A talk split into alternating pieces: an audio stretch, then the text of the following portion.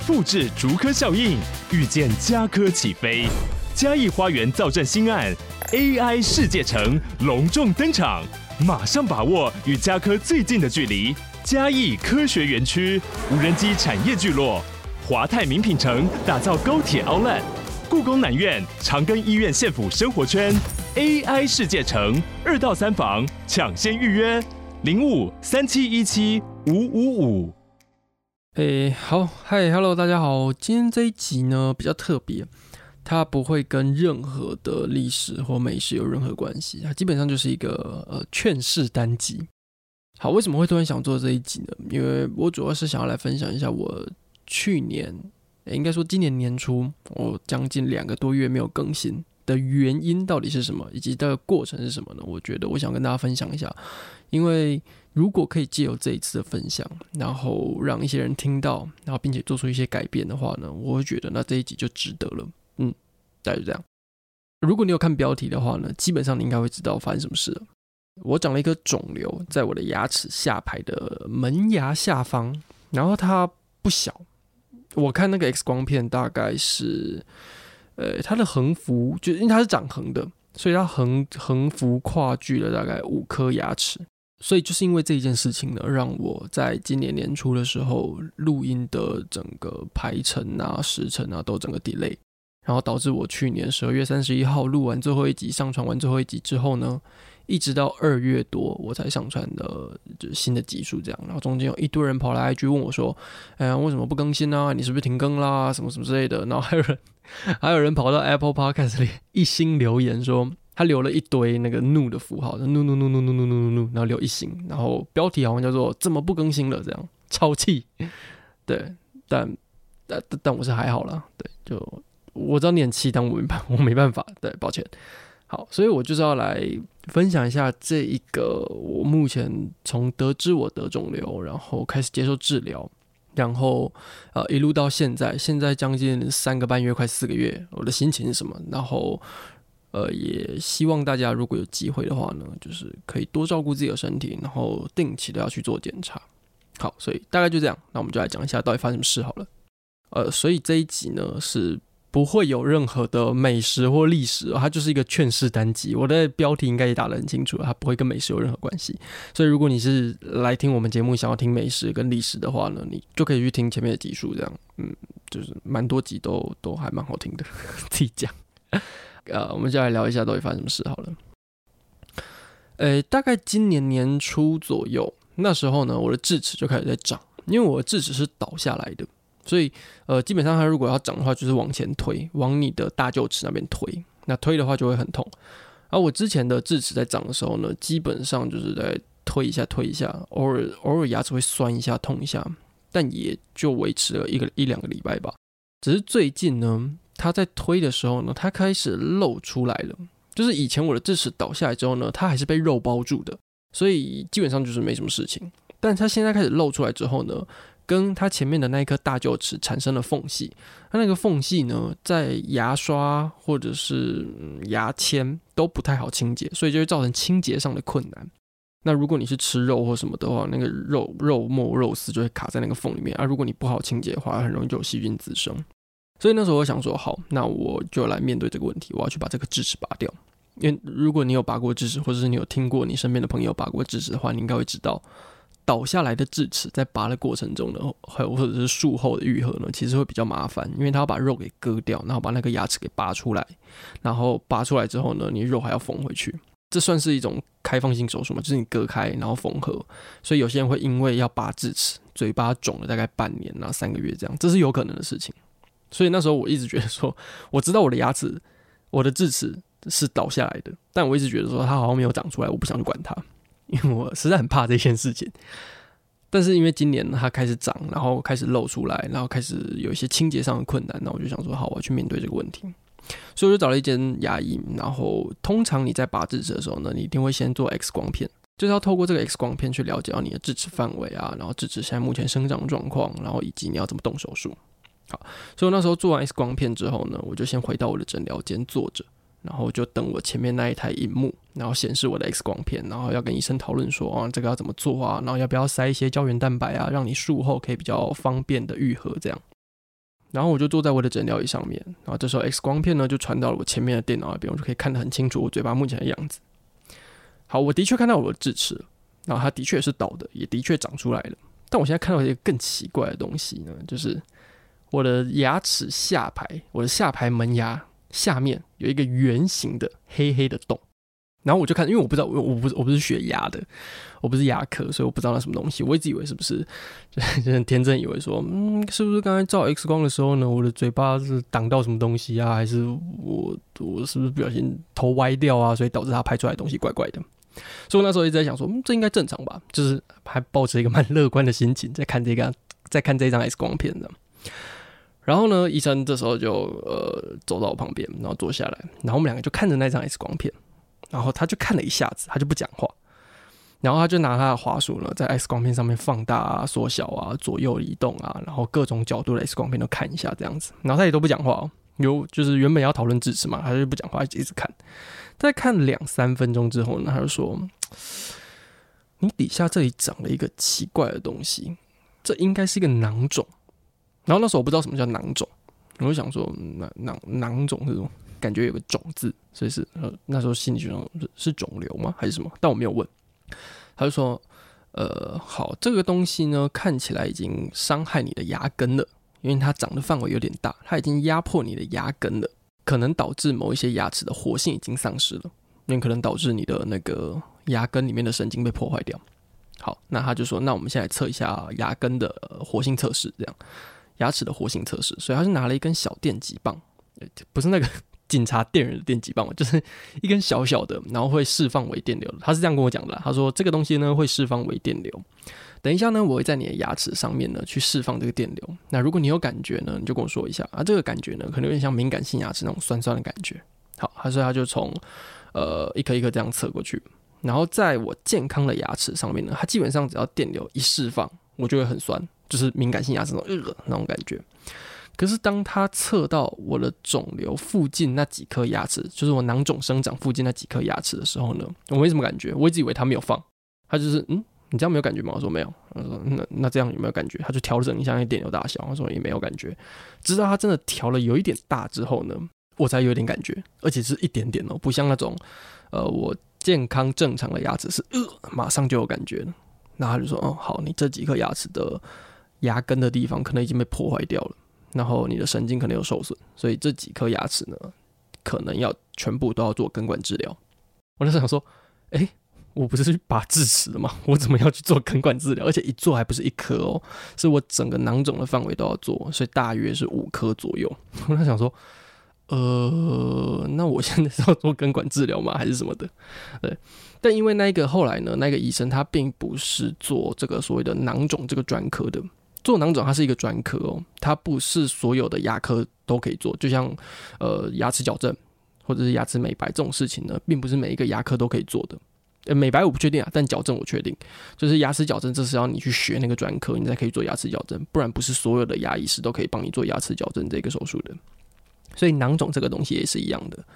呃，所以我当下呢，那个请他评估就是拔智齿的那个医生呢，他并不是囊肿专科的医生。但他说还好是他们诊所呢有一个专门在做这种外科手术囊肿专门的医生，所以他就请我呃预约就是那个医生的时间，然后等那个医生来看过片子之后呢，再来看一下后续的状况。这样，直到那个时候呢，我都不知道这东西是良性还是恶性的，因为那个因为我们我也没有化验嘛。好，所以过了两天呢，我就去预约那个医生，然后那个医生来了之后呢，就就马上看了片子，然后那个医生看到我的 X 光之后，他就说。哎、那个你安排一下詹先生，他去照一下超音波，然后我就被抓去照超音波了。我说，嗯，又发生什么事？然后超音波图片一出来之后呢，发现哇，那个囊肿的范围真的还蛮宽的呢。它是基本上我的下排牙齿，从下排门牙往左边五颗，全部都是囊肿涵盖的范围。所以说，嗯，原来我牙齿下面有个洞啊。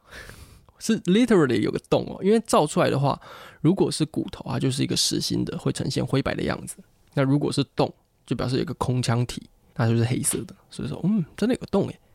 对，然后那时候医生就说：“你这个智齿我先不想管它了，因为现在最重要的是呢，要想办法把你这个东西处理掉，不然这东西不处理掉了，我的牙齿会碎掉。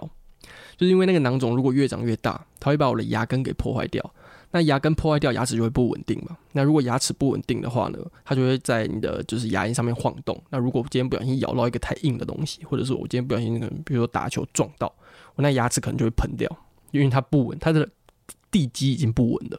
所以那时候马上就把安排我进医院。他说我要治疗这个东西呢，我必须先知道它是良性还是恶性的。因为如果是恶性，就是癌症；那如果是良性的话呢，它就是所谓的一般囊肿。那这两种这两种东西的治疗方式不太一样，那呃治疗的顺序也不太一样，所以他必须先知道这个东西是良性还是恶性的。我说好，那我们就呃马上安排隔天早上一大早哦，就是直接插队安排门诊，在整个门诊开业之前呢，就先帮我做呃切片化验，这样，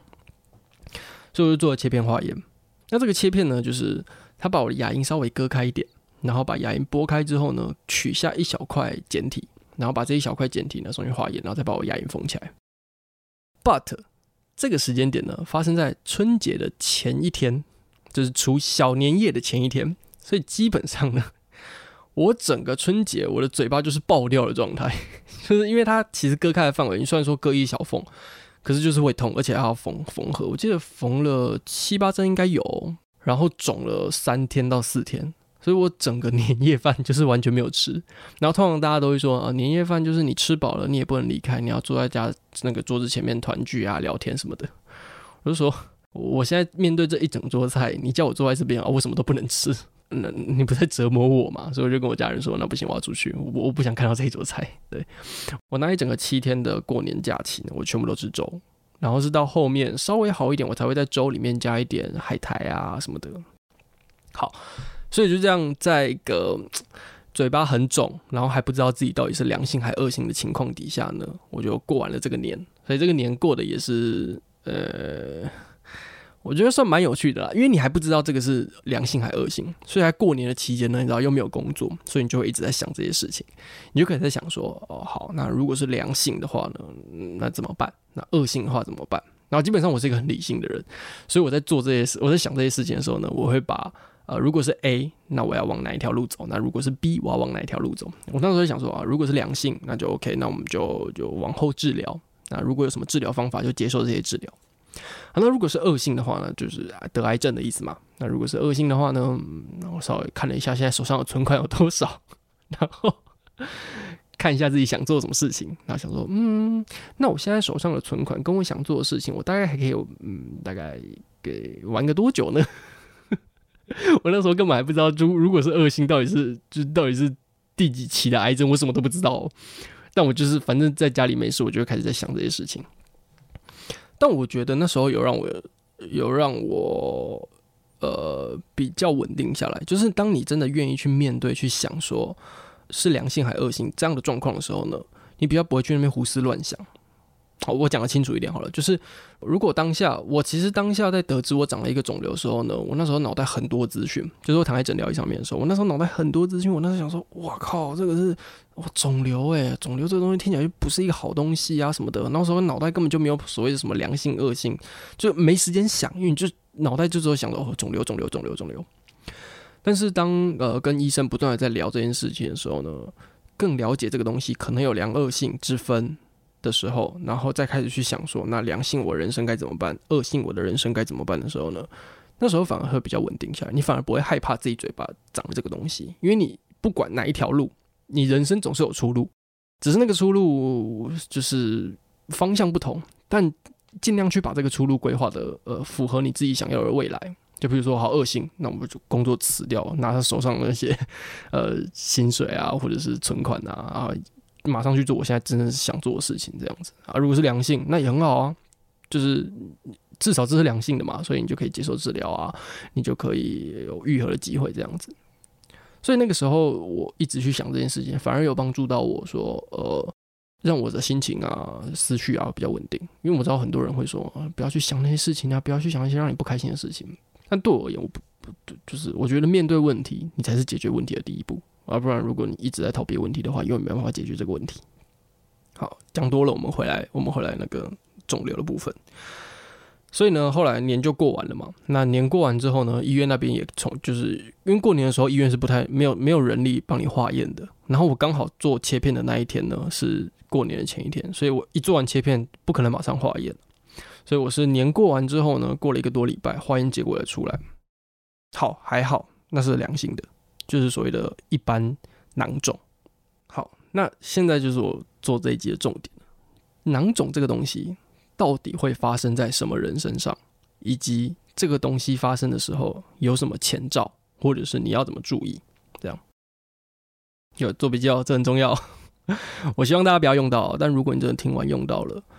提早发现、提早治疗，真的是好事。好，我就问了医生说：“诶。这个是良性囊肿，为什么会发生我在我身上这样？因为我现在二十六岁，那你说年轻人会长肿瘤吗？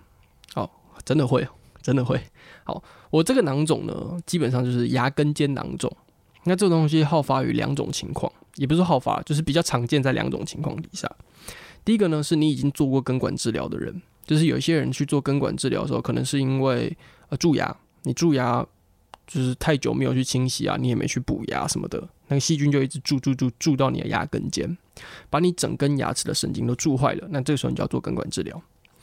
做根管之后呢，有些人的根管有些牙医做不好，那它根管的底下呢就没有塞紧，就有缝隙。那有缝隙的话，细菌就会入侵，所以细菌呢就沿着你的根管呢就入侵你的牙根尖，那你的牙根尖呢就细菌感染，细菌感染之后呢就产生这种呃。细菌滋长啊，就产生了囊肿，这是第一种。但这个情况呢，不是用于我身上，因为我从来没有做过任何一次根管治疗。我牙齿基本上就是蛀了牙，我就是补，而且蛀牙范围基本上就一点点。因为小时候吃糖吃糖果没有刷牙这样，我只有蛀两颗牙，而且补的地方也都非常非常小块，所以我我没有做过囊肿的，不是不是我没有做过囊肿，我没有做过根管手术这样。好，所以就是另外一种可能性的，就是天生的。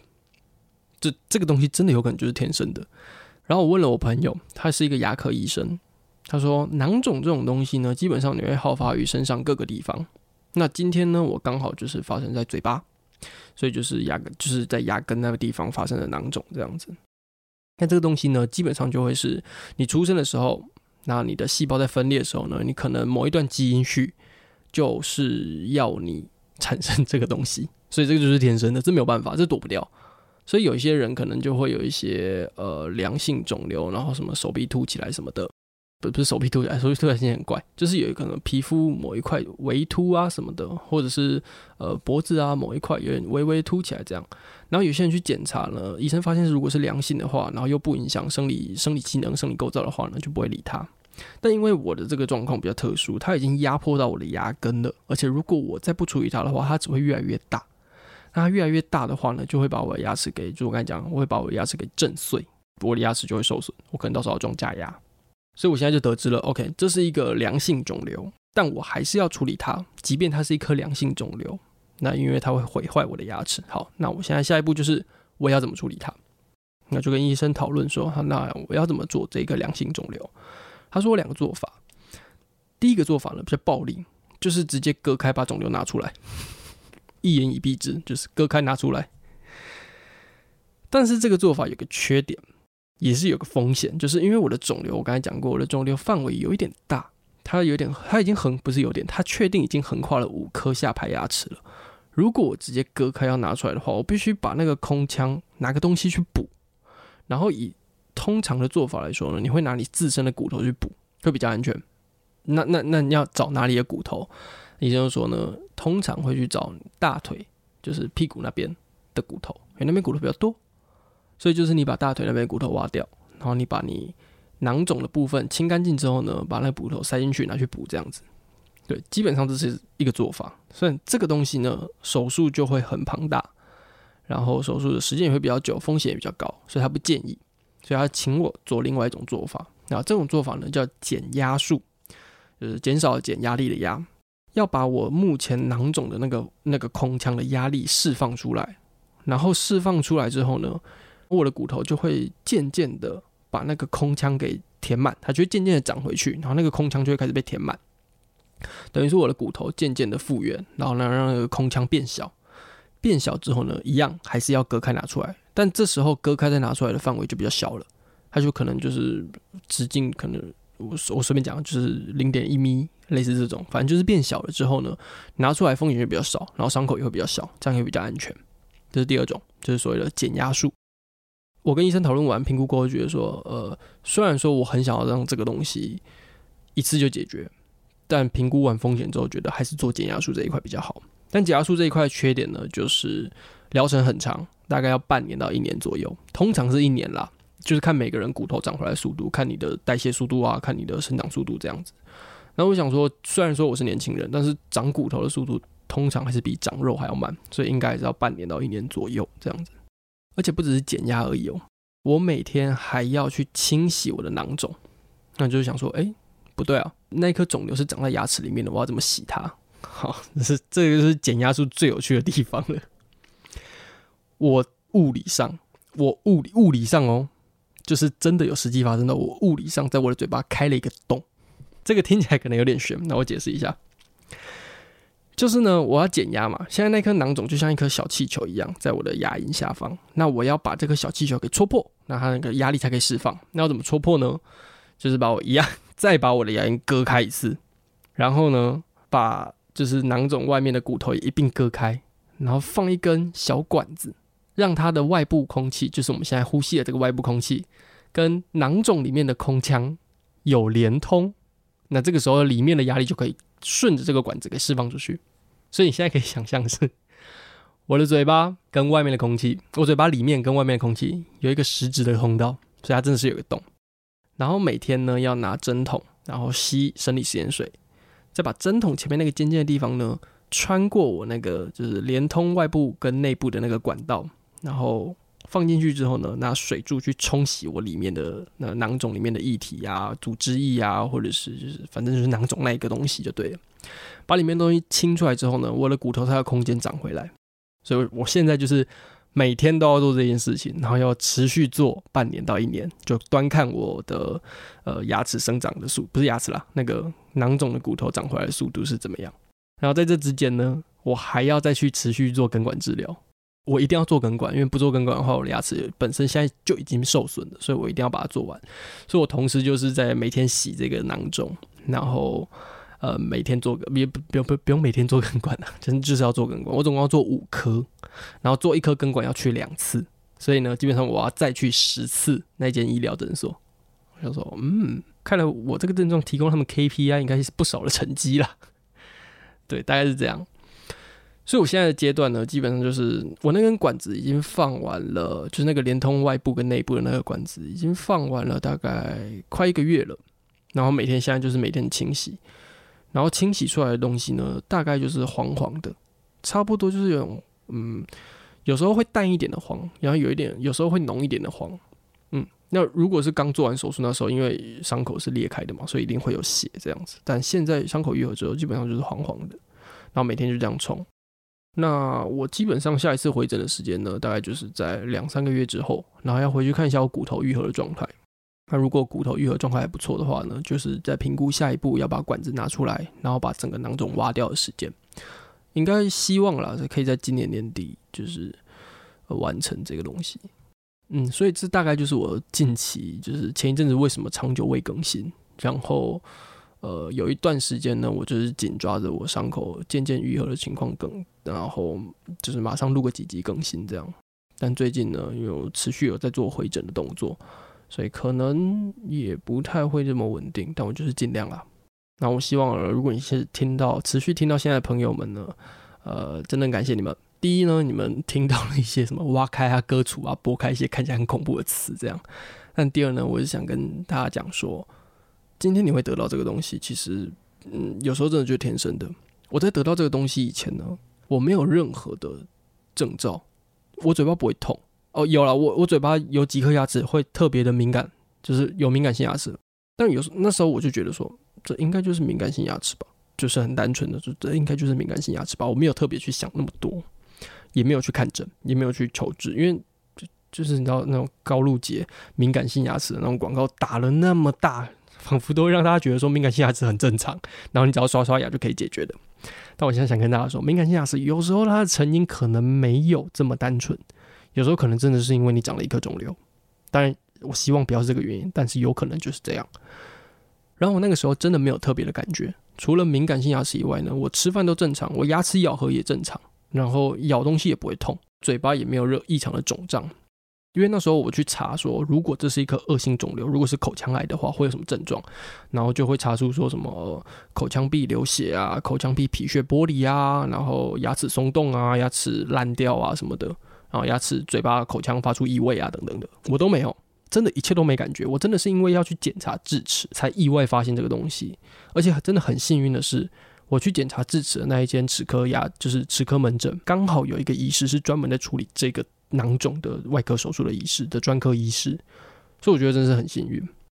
那最后呢，就是真的想要劝大家，定期的真的要去检查自己的牙齿。因为可能很多人会去注重自己的身体健康啊，然后呃血糖啊、血脂啊等等的，牙齿可能就不是那么重注重这样子。因为我去看，因为 我去很多次嘛，我的我光我的根管就要做十次了，我去很多次，然后每次去的时候呢，就会看到医生在跟那个他的病人讲说：“你上次来看牙齿是什么时候？”然后有些人就说：“嗯，来两年三年吧，两年三年你的嘴巴可能就有大异动喽。”对，所以真的是要定期去看牙齿，真的是每半年，因为每半年可以洗一次牙，那就是每半年洗一次牙的时候呢，医生会进行一些触诊啊，或什么，或者你可以跟医生聊说，哦，最近牙齿有什么状况，说不定真的就可以提早发现，提早治疗。所以我就真的劝大家要定期看牙医，这样。好了，那如果这一集听到这里呢，呃，有人真的因为这样去定期看牙医，或者是开始去看牙医，哦，我不夸张哦，开始去看牙医这件事情是可能很多人就是没有这个习惯，我也没有这个习惯了，我真的是因为想要去拔智齿，我才去看牙医啊。那如果因为这样，然后开始去看牙医，那我会觉得我做这一集就有意义，